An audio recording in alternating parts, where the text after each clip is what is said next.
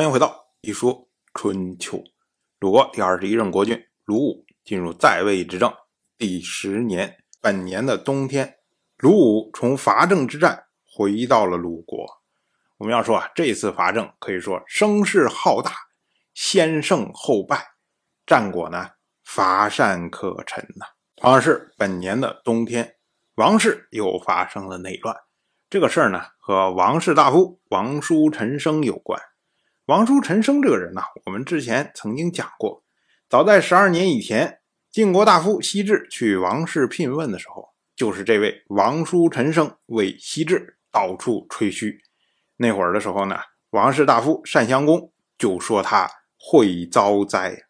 那么在五年以前，王室的天王机械心派出王叔陈生向。晋国控诉戎人欺凌王室，可是呢，晋国以王叔陈生倾向于戎人为理由，将王叔陈生给抓起来了。那到现在呢，王叔陈生早早的就已经被送回王室了。可是呢，他又和王室大夫伯鱼争权，但是这一次呢，是天王机械心支持伯鱼，那。王叔陈生愤怒之下，就从王室出走，一直走到黄河边机械心呢，就派人请他复位，并且呢，杀死了一个他讨厌的人，叫做石角，来讨好他。王叔陈生一看，哎，这个天王也的确给了面子啊，但是问题是，你只杀了我讨厌的石角，但是你还是支持我讨厌的伯鱼啊。于是呢，王叔陈生。没有回王室，但是呢，也没有继续离开，他就在黄河边上找地方住下来了。那这个事儿啊就没有了。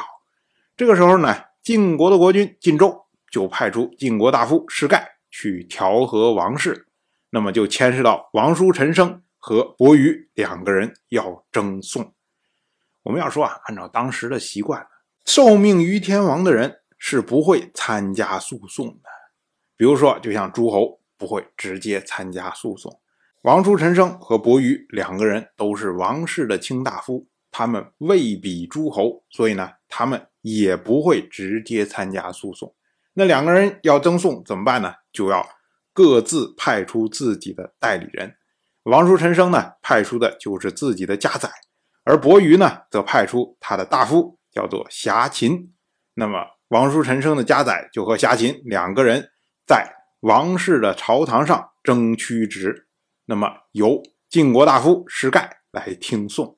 啊，王叔陈生的家宰他就先发言，他说啊，财门小户的人家非要凌驾于人，那在上位的人很难做的。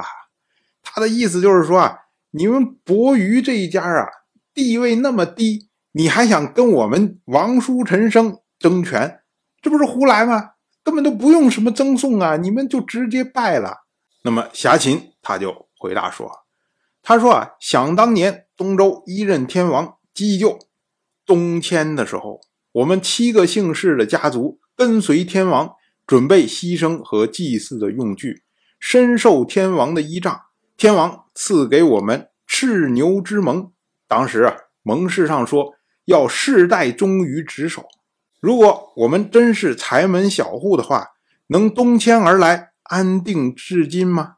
又如何能够得到天王的依仗？自从王叔陈升主政，政策都是依据贿赂多少来制定，刑罚都是出自于宠信多少，官员的下属个个富得流油，我们能不成为财门小户吗？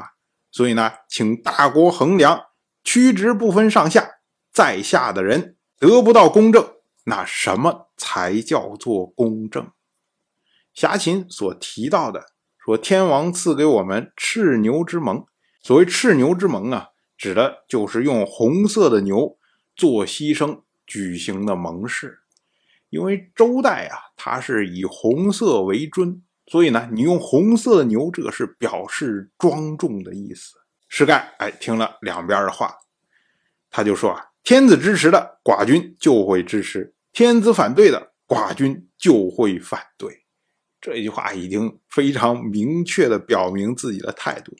紧接着呢，他要求王叔陈生和伯鱼两边各自举证，结果呢，王叔陈生拿不出证据，最后呢，只好流亡去了晋国。王氏这边呢，则由单敬公做了卿士，来掌管王氏的事务。春秋没有记录这件事情，因为王氏没有将这件事情通告给鲁国。当然，我就这么一说，您就那么一听。感谢您的耐心陪伴。如果您对《一说春秋》这个节目感兴趣的话，请在微信中搜索公众号“一说春秋”，关注我。您不仅能得到《一说春秋》文字版的推送，还可以直接和我互动交流。我在那里等待您的真知灼见。